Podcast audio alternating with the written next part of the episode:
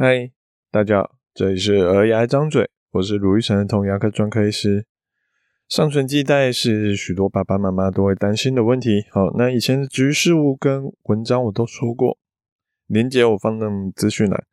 那重点我简单说一下，好，就是上唇系带大部分都是不用切的，因为它要么就是随着年纪缩小，要么就是因为跌倒意外撞断了就没事了。不过，更重要的思考逻辑是：我们切上唇系带是为了什么而切？如果今天是因为哺乳、喝奶的影响，或是刷牙不好刷，那我觉得可以考虑。那如果担心是因为牙缝太大，那上唇系带真正会影响到牙缝大小的机会跟比例真的是很少。所以，如果因为这样要切的话，我就建议你考虑一下。所以我不是反对大家去切上唇肌带，而是建议大家去想一下，我们是为了什么而去切。那想知道今天这背后的故事，就可以继续听一下我们本周的内容喽。那这个礼拜有一个从台南过来的病人，那我看病历封面都写地址嘛，哦，我看到这种住的比较远的病人，我都会好奇问一下，诶，怎么会过来？你们真的住台南吗？因为有些人他会说啊，没有啦，其实是我娘家住这里，或是我老家在这里，所以我是回来探亲吼，顺便看一下牙医的。可是今天的小病人小何，好，他就真的是从台南专程开一个多小时下来，希望找儿童牙医好好问个第二意见，让我有点受宠若惊的感觉。那小何是发生什么事呢？好，小何大概一岁出头，在去打预防针的时候。哦，就会顺便检查一下身体嘛。哦，那医生帮他检查检查，检查到他口腔的时候，小儿科医师就发现，诶，小何的上唇系带开开的，而且上排门牙的牙缝也很开。看了一下，就建议爸爸妈妈说，哦，这个上唇系带应该要切掉哦。哦，而且还不是建议他要切哦，他是直接就问起说，诶，爸爸妈妈，你们下礼拜哪一天有没有空？诶，我们直接安排时间去把它切掉吧。哦，爸爸妈妈就吓了一跳。那爸爸妈妈说，当时其实打针，小孩会哭会挣扎，其实很正常嘛。所以他们其实场面是有点混乱的。他们连小何的嘴巴到底怎么样，上唇系带多长是多长，哦，牙缝开是多开，其实都没有看得很清楚。好，不过就觉得说啊，要过年了，我们先回去讨论看看，所以就没有立刻的约诊治疗。那不过这件事情就一直放在爸爸妈妈的心上，他们就找了一些不同的领域专家去问了一下，有去问爸爸妈妈自己在看的成人牙科的意见，他甚至还去找了耳鼻喉科的意见，都问了。大家在看完都说，哦，这个好像要切，这么多人都说要切哦，但就是感觉就是应该就要切了嘛。可是爸爸妈妈就心中一直。很苦恼，想说真的要这么小就要动手术吗？好，所以他们自己还甚至上网 Google 一下，那就看到我之前写过的文章，就决定说哦，高雄嘛，没有很远，好，一路就从台南真的专程开了一个多小时来找我看牙齿。那检查的时候，我们用标准的膝盖对膝盖的姿势，好去检查小何的牙齿。虽然看的过程会哭，但这次哎、爸爸妈妈终于有机会近距离的。看到小何的牙齿还有上唇系带到底是什么状况？检查的结果呢？诶，他上排的牙缝的确是开的，而且真的非常开。一般乳牙上面门牙有牙缝是正常的。好，有些人他可能是没有牙缝，完全靠在一起，那也 OK。好，可是有些人他会有牙缝是正常的，大概在三 mm 以内吧。好，可是小何的门牙，他的牙缝大概。左边两颗中间距离大概半公分到一公分，哦，真的是非常开，所以我也很难说，诶，前面的小儿科医师或耳鼻喉医师，或是成人牙科的医师有这样的建议，好，建议去把它切掉，我觉得也难免啦，哦，因为那真的是距离很大，好，大家看了会紧张。那我也不是坚决反对，爸爸妈妈说一定要不能切这个系带。我问他们的是：诶，爸爸妈妈，你们希望切完上唇系带之后有什么样的结果？爸爸困惑一下就说：那当然就是希望切完之后，小孩的牙齿就不要有牙缝啊。好，那最好，嗯，将来恒牙也连带着不要有牙缝会最好。我就说好，那我们要讨论的是切完之后对小何的门牙牙缝有没有帮助吗？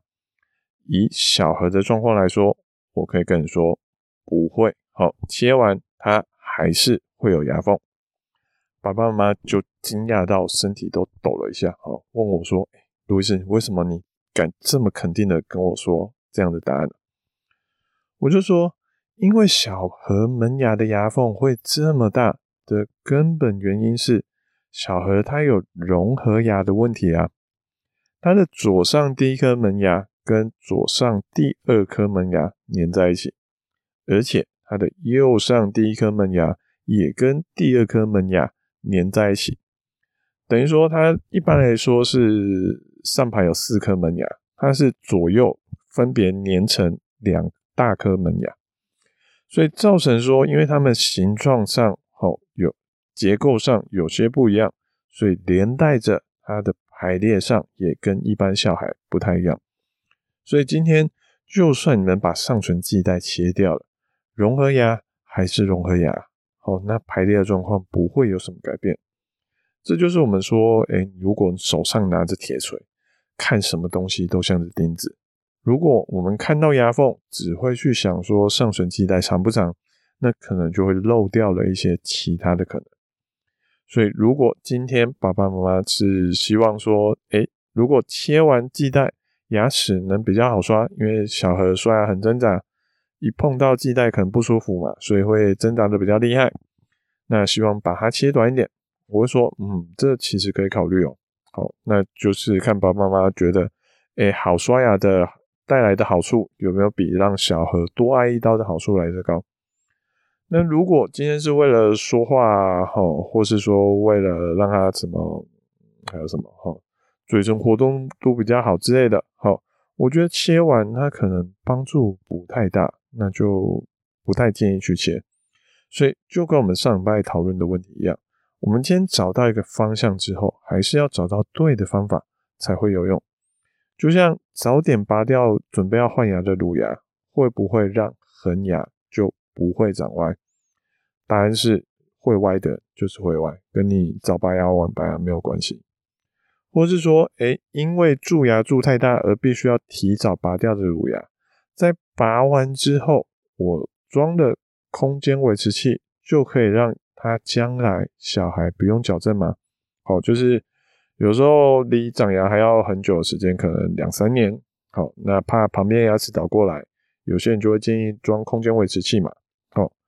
那一样好，就是就算空间维持器真的撑住了拔牙的那个空间没有倒，但有可能它本来身体的结构、骨头的结构真的就是比较大，好，就是应该说就是比较乱。就算你这边维持住了，它将来还是要矫正。好，那你装了空间维持器，呃，没有办法说将来就不用矫正。所以回到上唇系带的问题，好，许多家长都担心，呃，如果现在不切，将来换牙，或是说他之后，包括乳牙、包括恒牙的上面门牙都会一直有牙缝。但是其实乳牙时期门牙有牙缝是很正常，而且通常是比较好的状况。因为那代表换牙的空间比较大，我们要在意的是恒牙换牙的时候门牙有没有牙缝。那要等恒牙长出来的时候再判断，其实会比较准。而且就算真的诶有影响到了，那个时候要切其实也都还来得及。而且那时候年纪比较大，配合度比较高，要切可能还更简单。所以像小何这样一岁多的年纪。如果真的要切的话，可能还要考虑用到麻镇静麻醉，那其实还蛮辛苦的。所以小何的爸妈在听完我们的说明之后，心情又比较稳定一点。好，知道说小何的牙缝不是因为上唇系带，而是因为旁边的融合牙，就决定说好，好，谢谢，好，我们就先观察看看。好，他就跟我说谢谢，说之前他们看了许多医师，但没有一个医师像我们这样子。这么仔细的帮他们检查，还说明得这么清楚。我自己也蛮开心有帮到他们的，因为昨天好也有另外一个家长跟我说，他平时因为工作关系，长期在工作工中国工作，只有半年会回来检查一次。那之前带他们三四岁的小孩去检查的时候，哇，小孩都非常的紧张，还要妈妈抱着小孩一起躺在诊疗椅上检查。哦，检查好像也是三两下涂一涂就结束了。哦，他爸妈妈也不知道说到底小孩的牙齿怎么样。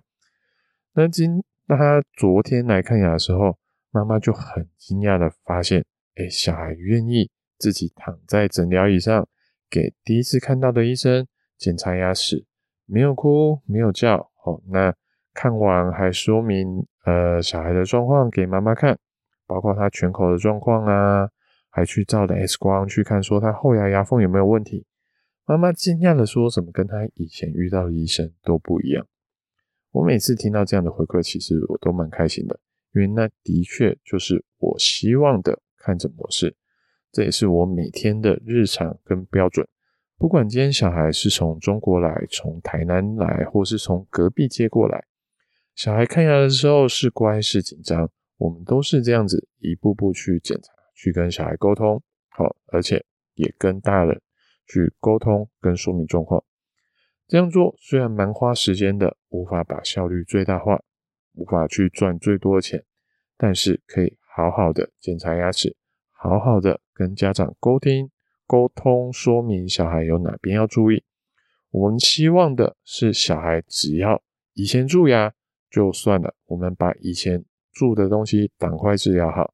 可是全部治疗好之后，希望小孩之后就不要再有新的蛀牙，那才是我的目标。虽然这不是一条大富大贵的路啦，哦，但是我走起来蛮开心的。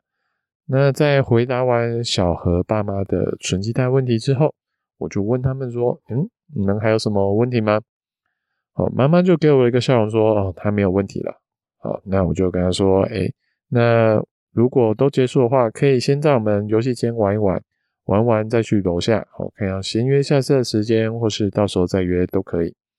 妈妈就笑着跟我说：“哦，没关系，好，我们要去看黄色小鸭了。”好，卢医师，好，下次见。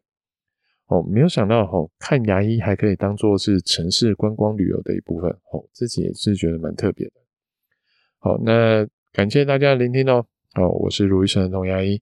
如果你喜欢我们这节内容，或有什么想听的主题跟意见想法，请在 Apple Podcast 上或是 Spotify 上给我们五星评论、留言跟分享。我们下次见，拜拜。